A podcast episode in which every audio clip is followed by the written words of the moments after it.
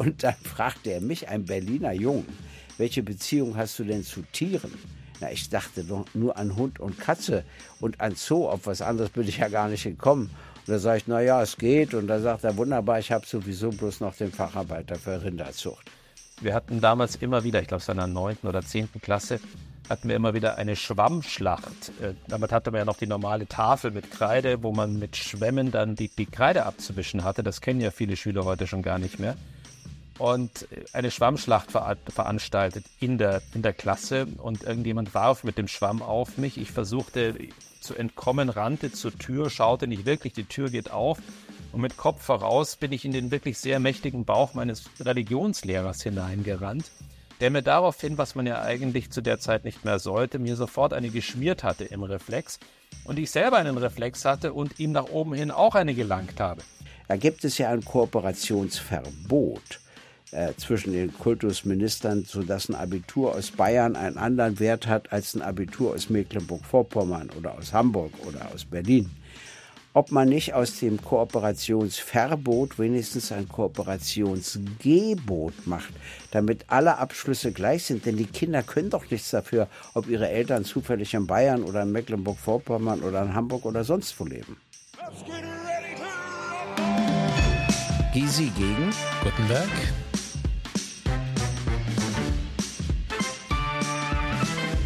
Gysi gegen Gutenberg. Der Deutschland-Podcast. gegen Gutenberg. Einen schönen guten Tag, liebe Zuhörerinnen und Zuhörer. Hier hören Sie wieder GGG, also was heißt wieder? Vielleicht sind Sie auch erst erstmalig dabei, dann hören Sie es zum ersten Mal. Das heißt Gysi gegen Gutenberg. Das ist gar nicht richtig gegen. Wir führen einfach Gespräche über die verschiedenen Themen.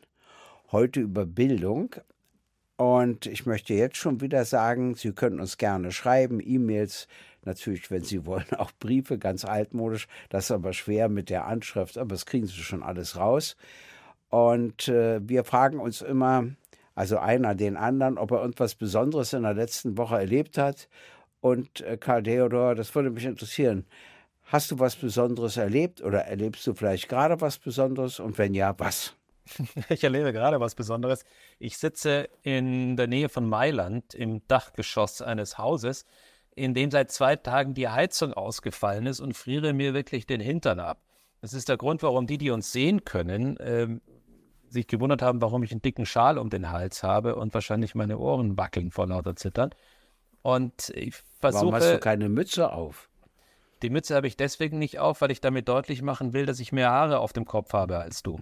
Das ist die einzige Chance. Das wissen doch die Leute. Aber das, das, das Dumme ist eben, ich habe meine handwerklichen Fähigkeiten, um eine solche Heizung zu reparieren, halten sich nicht nur in messbaren Grenzen, sondern sind einfach minus null. Aber du bist wahrscheinlich, nachdem du ein veritabler Tausendsasser bist, vom Anwalt über Abgeordneter, über Buchautor, über ich weiß nicht was, wahrscheinlich auch noch handwerklich begabt. Also da kann ich nicht mitstinken. Ja, ich bin handwerklich überhaupt nicht begabt und zwar in keiner Hinsicht, äh, so dass ich nichts habe, womit ich schweren kann, außer dass ich natürlich einen Beruf habe, aber das ist eigentlich kein handwerklicher, den des Rinderzüchters. Und da wir über Bildung sprechen, werde ich hier mal kurz schildern meine Schulbildung und dann würde ich gerne von dir deine hören, denn wir sind ja in zwei unterschiedlichen Ländern zur Schule gegangen und aufgewachsen. Also ich war zunächst, das war aber, muss ich sagen, 1954 wurde ich eingeschult. Das liegt nun wirklich lange zurück. Da war da ich noch nicht ich, mal geplant. Ja, da warst du noch nicht mal Weißkäse, sage ich immer. Das wurdest du später. Also, äh, und da wurde ich eingeschult und zwar in einer Grundschule für zwei Jahre. Da gab es eine Besonderheit, dass in der Nähe dieser Grundschule die Synchrondefer war und da kam eine Frau vorbei und wir mussten alle einen Satz sagen und mich hat sie genommen. Und deshalb habe ich als Kind viele Filme synchronisiert. Nach zwei Jahren verließ ich die Schule und dann gab es schon die Polytechnische Oberschule. So nannte sich das. Und da, die konnte man besuchen, dann bis zur 10. Klasse. Äh, ich habe sie aber nur besucht bis zur 8. Klasse.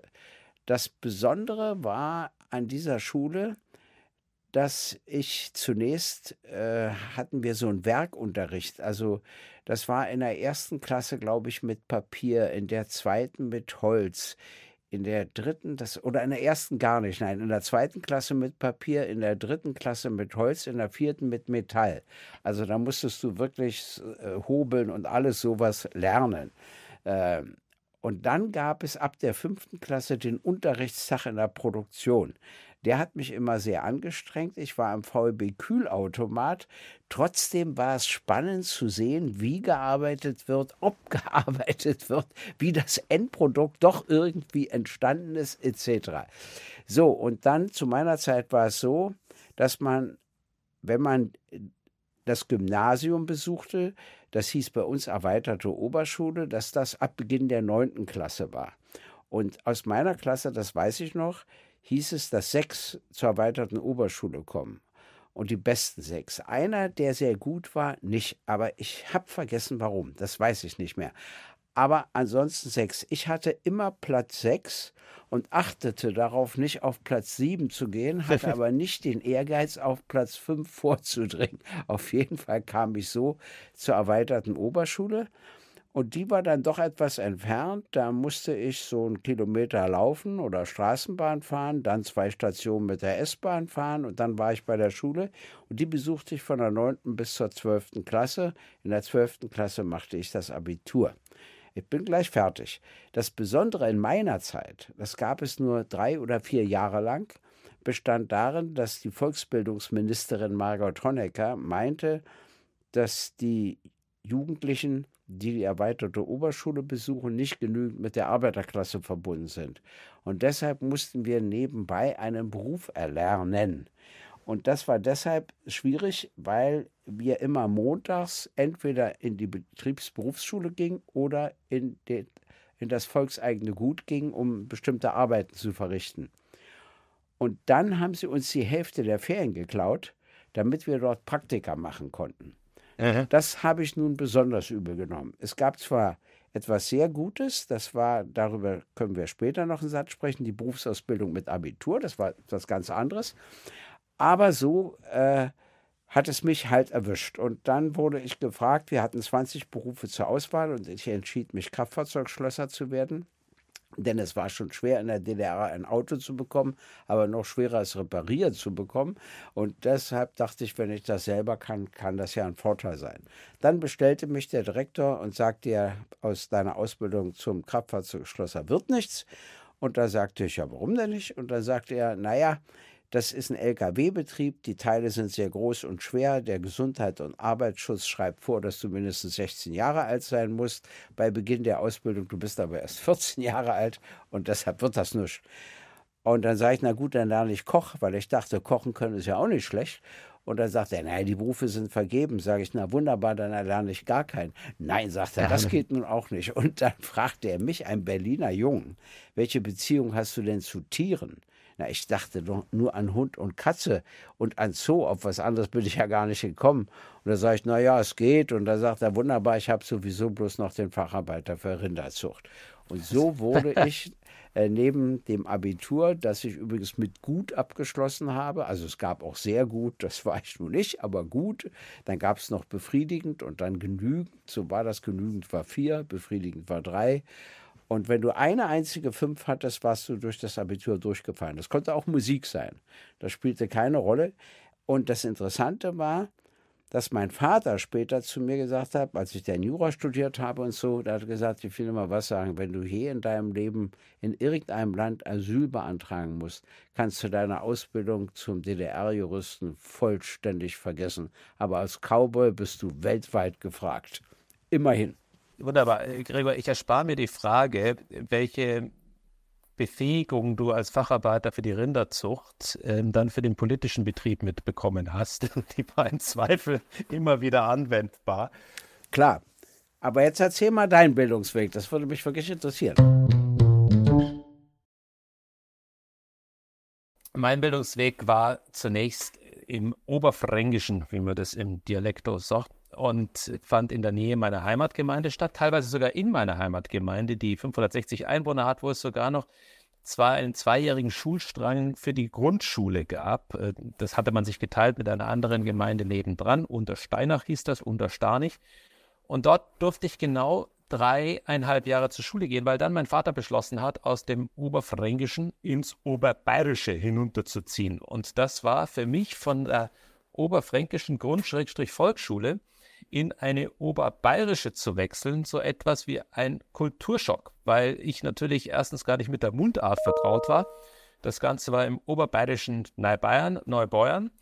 Und in diesem oberbayerischen Neubeuern musste man dieser Mundart mächtig sein, um überhaupt dort ernst und wahrgenommen zu werden. Wenn man versuchte, da in irgendeiner Form Hochdeutsch oder Fränkisch zu sprechen, endete das meistens nicht nur friedlich für einen selbst. Also deswegen musste ich da relativ schnell adaptieren, habe die Mundart auch zumindest halbwegs beherrschen gelernt bin dann dort, von dort nicht auf etwas Polytechnisches gegangen wie du, sondern auf ein humanistisches Gymnasium im benachbarten Rosenheim und habe dort die meiste Zeit meiner Schule verbracht, Schulzeit verbracht. Im Übrigen äh, gab es bei uns natürlich auch so etwas wie Werken. Äh, das war vielleicht meine erste große Kränkung in meinem Leben, weil wir damals eine Lehrerin hatten, die uns das beigebracht hatte. Das war noch auf der Grundschule und da musste ich dann auch häkeln und stricken lernen. Ob ich es wirklich gelernt habe, ist eine andere Frage, aber da war eben wenig mit Metall und Holz und ähnlichem. Doch Holz gab es auch mal, so Laubsägearbeiten. Das, äh, das, das hast du wahrscheinlich auch mal mitmachen müssen, wo man dann die unglaublichsten Sachen das, gebastelt nur eine hat. Eine Zwischenbemerkung. Wir hatten ein Jahr lang Nähunterricht. Ah, Nebenwerken. Oh, also hast du auch deine Kränkung mit auch einem Nähbeutel durch die Straßen zu laufen, das war vielleicht grottenpeinlich, kann ich nur sagen. Das Rosenheimer Gymnasium war dann eines, was mich, was mich tatsächlich geprägt hatte, da hatte ich auch Glück teilweise. Ab welcher Klasse warst du im Gymnasium? Ab der fünften Klasse. Und dann musste ich auch gleich mit Latein anfangen und habe dann Latein und sogar noch Altgriechisch bis zum Abitur geschleppt. Aber das, was mich wirklich geprägt hatte nochmal, war ein Jahr, das ich in der elften Klasse nehmen konnte, wo ich in den USA war. Und äh, wo ich zum einen eine Sprache wirklich von der Pike nochmal richtig lernen durfte und gleichzeitig ein Jahr von zu Hause weg, ein Ausmaß an Selbstständigkeit, wie ich es davor nicht kannte. Und das hat mir extrem gut getan. Und äh, so endete dann meine Zeit nicht in den USA, sondern bin ich wieder zurückgekehrt, habe mein Abitur, mein bayerisches Abitur gemacht. Und das war im Wesentlichen kurz zusammengefasst, kürzer als bei dir, lieber Gregor, meine Schulzeit. Was mich aber natürlich interessieren würde, bevor wir in die ernsten Fragen gehen, wo Bildungspolitik heute ist und wie es um unsere Bildung steht und wo wir uns ja alle sehr, sehr viel Sorgen machen. Warst du denn ein aufsässiger Schüler? Warst du jemand, der gelegentlich beim Direktor gelandet ist? Ja, gelegentlich. Ich muss noch was sagen. Äh, das war ja bei euch auch so. Bei uns gab es auch unterschiedliche Ausrichtungen der erweiterten Oberschulen, also der Gymnasien.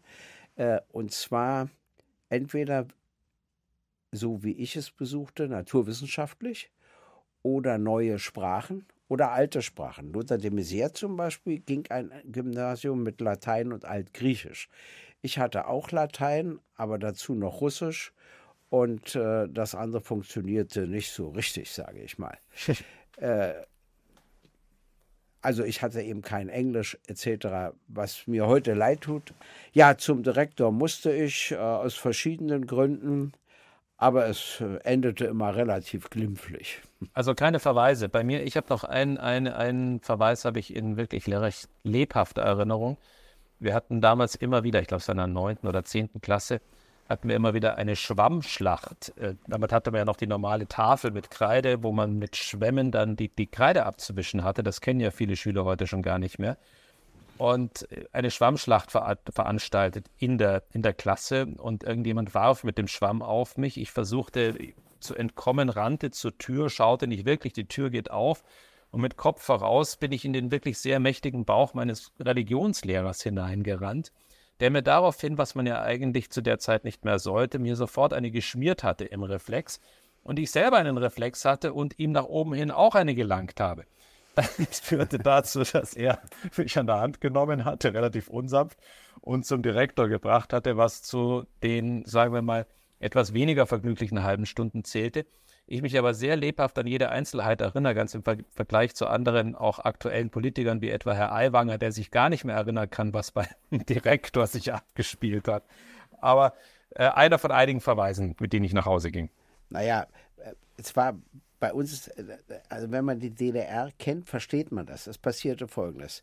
Die jungen Leute fingen an, lange Haare zu tragen. Das war bei der älteren Generation genauso unbeliebt wie in der Bundesrepublik Deutschland. Das galt als aufsässig und die laufen ja rum wie Mädchen und weiß ich was alles.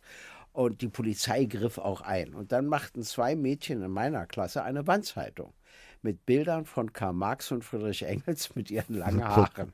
Und da stand nur die Frage, wie die heute von der Volkspolizei behandelt werden würden. Und dann kam der Direktor ah, wirklich aufgeregt rein und fragte nicht, wer die Wandzeitung gemacht hat. Das interessierte ihn gar nicht, sondern wer in der FDJ-Leitung für politisch-ideologische Fragen verantwortlich ist. Ich weiß das noch, das war im März und die FDJ-Leitung wurde gewählt im September und ich war nicht da, ich hatte an dem Tag gefehlt, also mich ging das Ganze nichts an. Plötzlich beugte sich die FDJ-Sekretärin von hinten zu mir rüber und sagt, du, das habe ich vergessen, wir haben dich in Abwesenheit zum Verantwortlichen für politisch-ideologische Fragen bestimmt. Was witzig war, weil die FDJ-Leitung von September bis März noch nicht ein einziges Mal getagt hatte. Also die Aktivitäten waren sehr begrenzt in meiner Klasse. Aber nun konnte ich ja keinen denunzieren, also meldete ich mich und sagte, ich bin dafür zuständig. Und dann musste ich ab ins Direktorenzimmer. Und da sagt er, du sorgst dafür, dass diese Provokation, diese Wandzeitung sofort abgenommen wird. Und da habe ich gesagt, Herr Direktor, darf ich mal einen Vorschlag machen? Ja, sagt er, bitte. Sag ich, ich finde das nicht klug. Sie machen daraus ein Politikum. Es ist doch relativ harmlos. Zwei junge Menschen weisen einfach darauf hin, dass die bedeutenden Philosophen und Wissenschaftler Karl Marx und Friedrich Engels auch lange Haare getragen haben. Es ist harmlos, wenn Sie es lassen. Wenn Sie es wegnehmen, wird daraus ein Politikum. Ich verspreche Ihnen, das war Montag, Freitag wird die Wandzeitung abgenommen. Und dann dachte ja. er wirklich so, nach meinem Gefühl fünf Minuten nach, sagte er, gut, dann machen wir es so. Fand ich immerhin beachtlich, dass er das entschieden hat. Und dann hing die bis Freitag und inzwischen hatte die ganze Schule sie natürlich gesehen und dann wurde sie Freitag abgenommen. Da war ich ein bisschen der Held, das habe ich auch genossen. So, die anderen Gründe, weshalb ich dahin bestellt wurde, die habe ich vergessen. Und es waren nicht nur lange Haare, sondern ja auch lange Bärte, die die beiden Herren ja, ja, trugen, klar. wenn ich mich richtig erinnere. Da ging das ja. alles so ineinander über. Lange Bärte sagen hat mittlerweile auch, sagen viele, hat mittlerweile auch oder einen langen Bart unser Schulsystem und äh, unser Bildungssystem insgesamt. Und dabei wäre es, ich glaube, eines der allerwichtigsten Themenkomplexe, wo immer das Ziel sein sollte, als eine der führenden Industrienationen dieser Erde und äh, als ich meine, die dritt- bis viertstärkste Wirtschaftsnation dieser Erde, auch da an der Spitze zu stehen. Und wir haben jetzt nun mal keine Rohstoffe in unserer Erde, sondern wir haben unseren Rohstoff im Wesentlichen zwischen den Ohren. Und demzufolge sollte er eigentlich gefördert werden. Die Grundvoraussetzungen wären eigentlich nicht schlecht. Früher war Schule ein Privileg für die, sagen wir mal, diejenigen, die es sich leisten konnten, beziehungsweise die, die höheren Familien. Das hat sich Gottlob grundsätzlich geändert. Ich meine, wir beide mussten es nicht mehr erleben, dass man in Schulklassen von bis zu 100 Schülern war, die sich über die, über die jeweiligen äh, Altersklassen. Alle Klassen zusammen. Alle. Klassen zusammen, genau. Also ich meine, äh, man vergisst auch gerne, ich glaube, erst 1860 gab es die ersten weiblichen Lehrerinnen, nicht, äh, also die, äh, gab es Lehrerinnen in der Hinsicht. Ähm, Schläge gab es noch bis, ich weiß nicht, also das spät, auf jeden Fall bis, bis nach der Mitte des letzten Jahrhunderts. Bei uns ist höchstens mal ein Schlüsselbund durchs Klassenzimmer geflogen. Also vom Grundsatz her ging es uns erstmal besser das mit den Grundvoraussetzungen. Zwischen mhm. der DDR und der Bundesrepublik. Mit Beginn der DDR war äh, die Prügelstrafe in der Schule verboten. Und dann habe ich erst festgestellt, in der Bundesrepublik kam das einige Jahre später. Also erst äh, gab es die noch und dann wurde das auch abgeschafft. Ja, aber das trotzdem, weißt du, was ich tragisch finde? Gegenwärtig haben wir die Situation, dass 250 Millionen Kinder auf der Erde nicht zur Schule mhm. gehen können. 250 Millionen. Das ist völlig indiskutabel. Und immer, wenn wir sowas nur zur Kenntnis nehmen und nichts dagegen tun, wird uns dieses Problem über Flucht oder sonst wann irgendwie erreichen. Es wäre also klug, sich jetzt schon Gedanken zu machen, wie man mal dafür sorgen kann, dass alle Kinder weltweit zur Schule gehen können. Und das Zweite, ehrlich gesagt, das verstehe ich nicht. warum man gesagt hat, dass die Bildung Ländersache ist. Wir haben jetzt 16 Bundesländer, 16 verschiedene Schulsysteme. Ich sage dann immer ironisch, zur Zeit der Postkutschen war das noch ein gewisser Fortschritt, aber äh, mit dem 21. Jahrhundert hat das nichts zu tun. Dann hat mir aber wieder ein berühmter sozialdemokratischer Politiker gesagt, das kann ich völlig vergessen, das kriege ich nicht geändert, weil die 16 Länder geben die Bildungspolitik nie her. Und so dass mein Kompromiss wie folgt aussieht, da gibt es ja ein Kooperationsverbot äh, zwischen den Kultusministern, sodass ein Abitur aus Bayern einen anderen Wert hat als ein Abitur aus Mecklenburg-Vorpommern oder aus Hamburg oder aus Berlin ob man nicht aus dem Kooperationsverbot wenigstens ein Kooperationsgebot macht, damit alle Abschlüsse gleich sind. Denn die Kinder können doch nichts dafür, ob ihre Eltern zufällig in Bayern oder in Mecklenburg-Vorpommern oder in Hamburg oder sonst wo leben.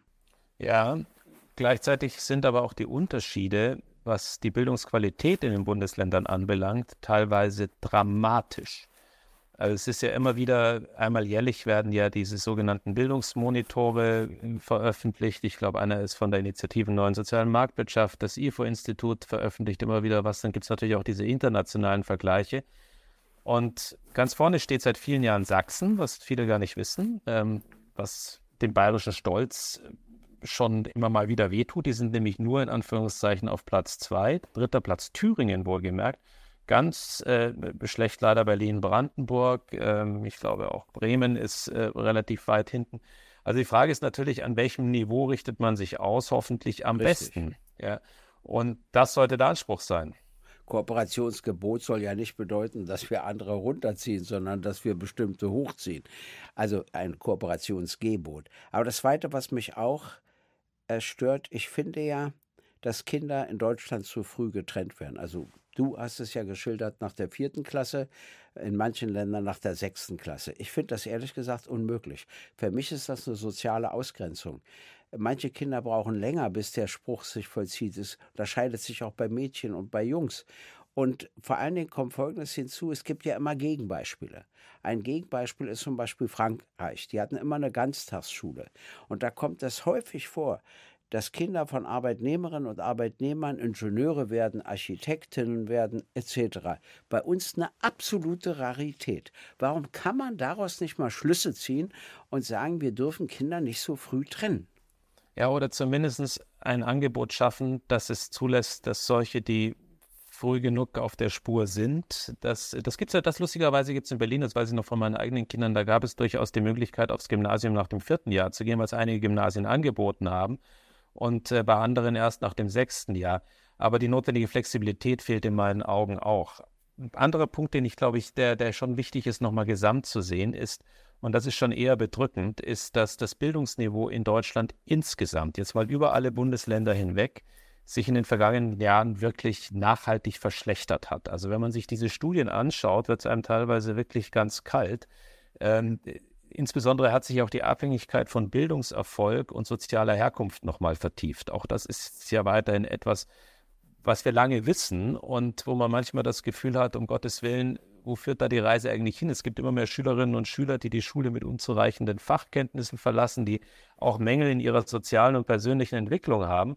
Gleichzeitig kämpfen wir gegen den Fachkräftemangel in unserem Land und haben im Grunde einen Qualitätsverlust, der in der Ausbildung stattfindet oder sich dort nochmal verschärft oder das ganze Problem doch mal weiter verschärft und im Grunde am Ende zum Standortnachteil für die Bundesrepublik Deutschland wird, wenn wir im internationalen Kontext uns wieder bewegen. Also, was muss sich verändern, Gregor?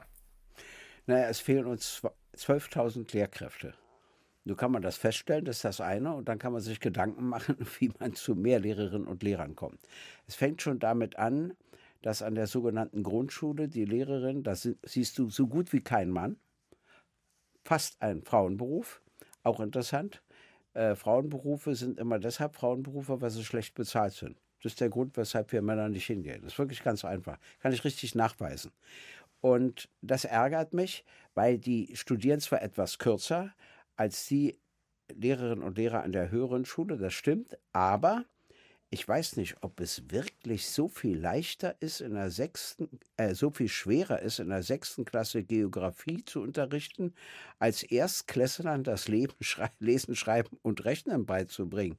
Äh, die Pandemie hatte ja einen Vorzug und einen großen Nachteil. Viele Kinder, das hat jetzt kolossale psychologische Wirkung, dass sie so lange nicht zur Schule gehen konnten.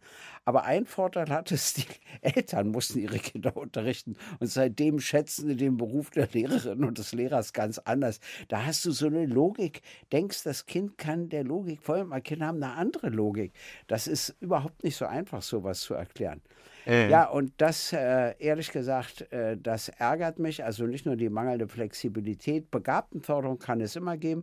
Übrigens in der DDR hatten wir zum Beispiel eine Ballettschule, eine Musikschule. Also immer für Kinder, die eine bestimmte Begabung hatten, gab es immer auch Spezialschulen. Und was ich auch sagen muss, was mich ärgert bei der deutschen Einheit, man hat sich die Schule nicht angesehen.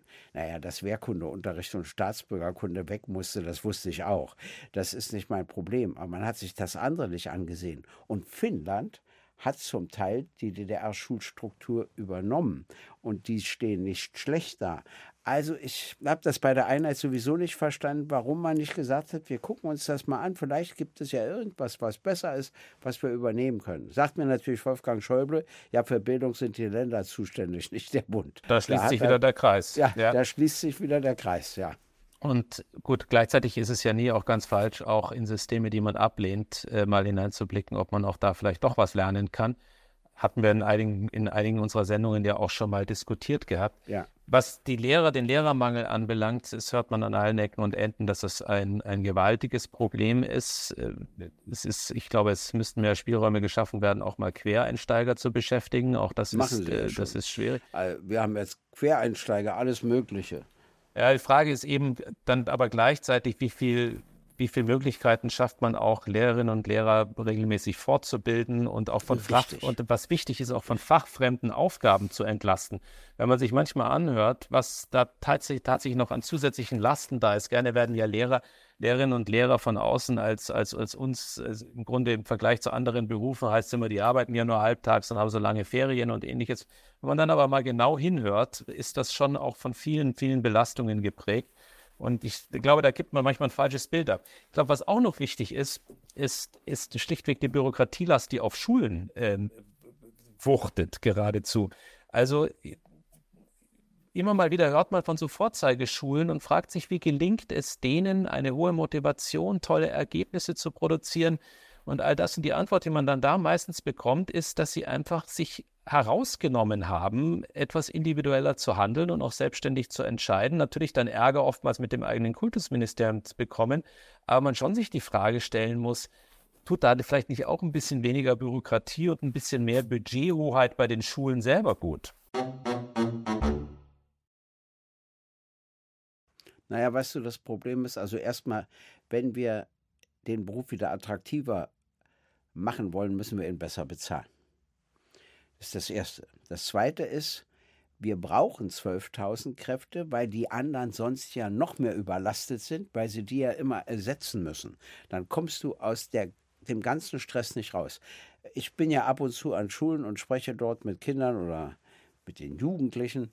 Und ich muss dir sagen, wenn schon wenn der Pausenklingel ertönt, die Pausenklingel ertönt, der Lärm danach, ich weiß gar nicht, wie man das den ganzen Tag aushalten soll. Und das stecken die Lehrerinnen und Lehrer ja einfach weg. Dann immer die Aufsicht, wenn die auf dem Hof sind.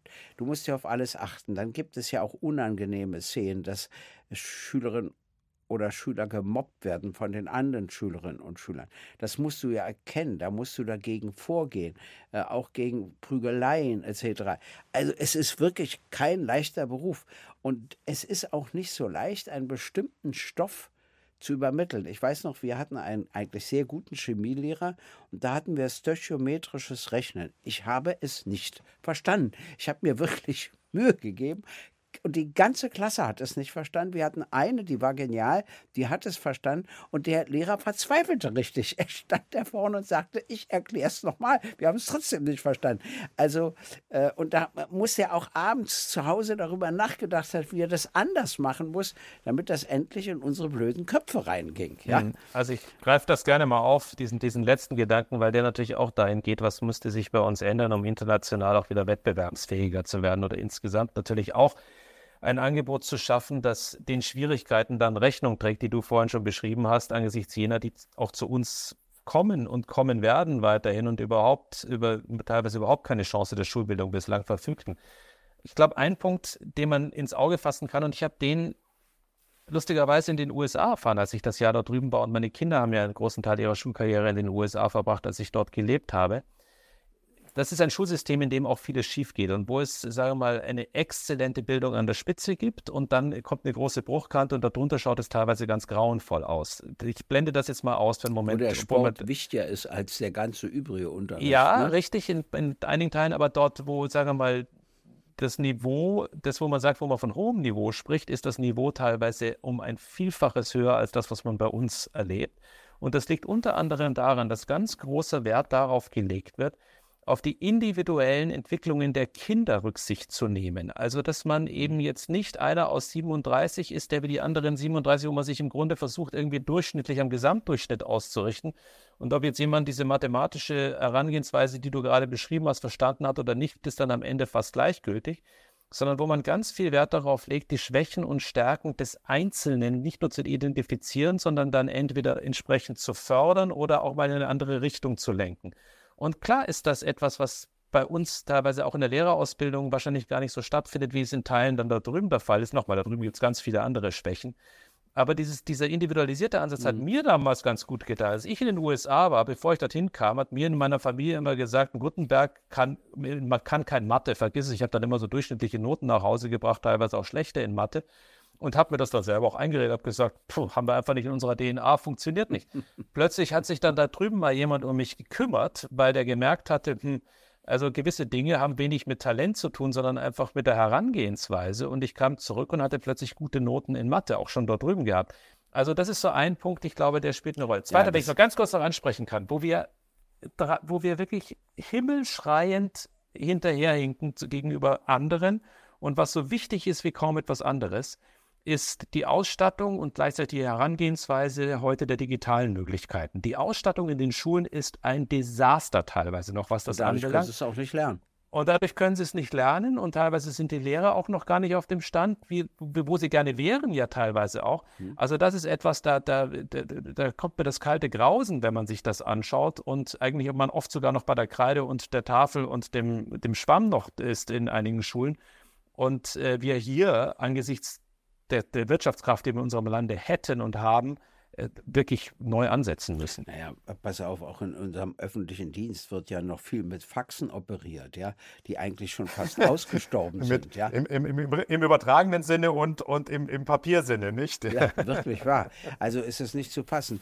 IT wollte ich auch ansprechen, hast du völlig recht. Es gibt übrigens auch viel zu wenig Ausbildung in Demokratie und Freiheit weil nicht genügend ausgebildet wird, was es bedeutet, wenn es keine Demokratie und keine Freiheit gibt. Das muss man ja Kindern und Jugendlichen auch klar machen. Muss ja eine gewisse Sehnsucht nach Freiheit und Demokratie entstehen, denn es macht mir Sorgen, dass äh, der Teil der Bevölkerung wächst, dem die Demokratie immer gleichgültiger wird, was überhaupt nicht gut ist.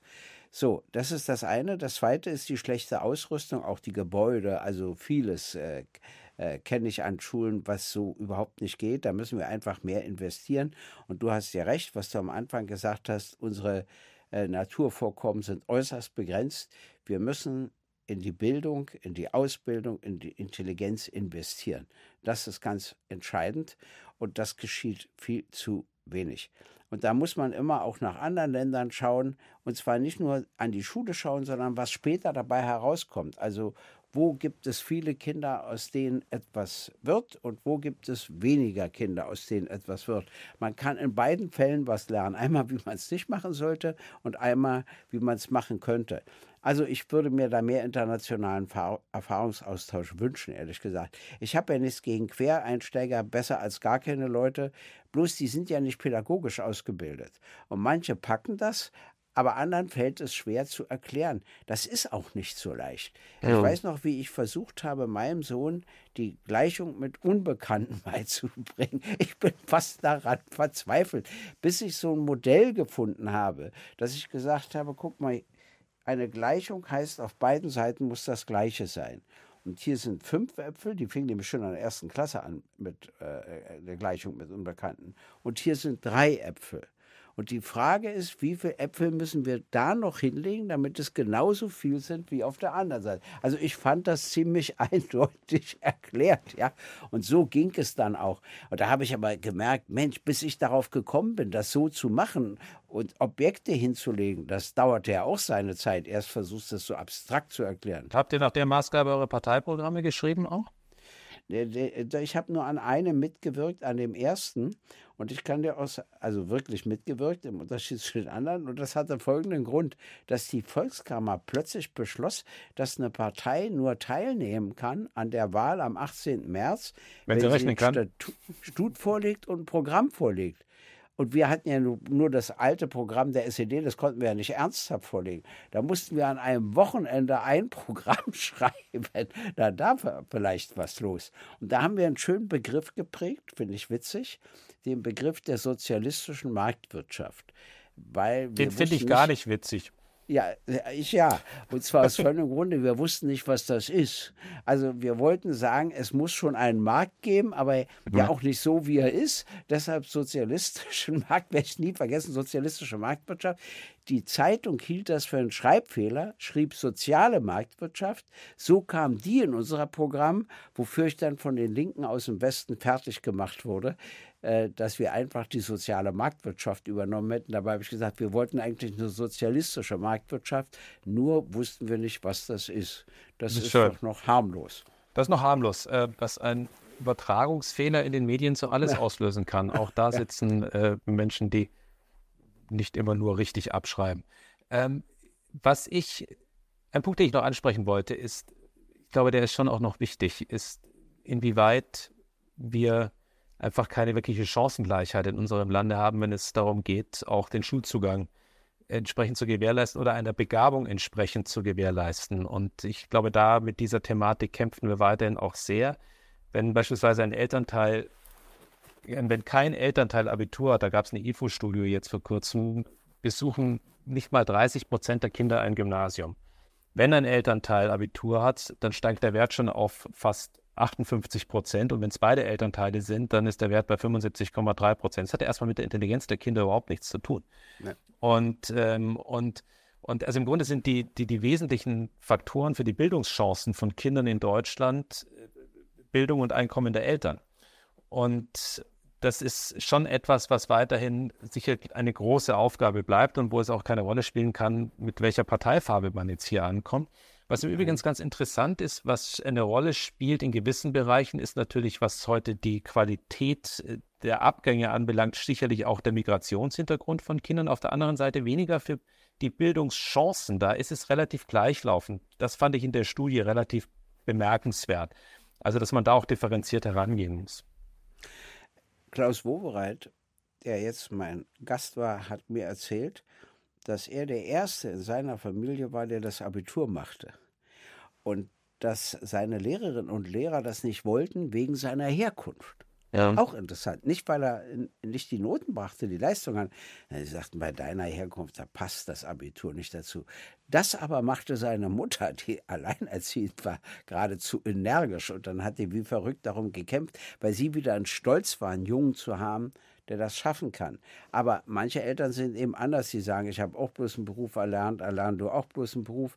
Und da muss die Schule andere Maßstäbe setzen. Ich habe ja vorhin gesagt, wenn man Kinder zu früh trennt, grenzt man sozial aus. Und das finde ich falsch.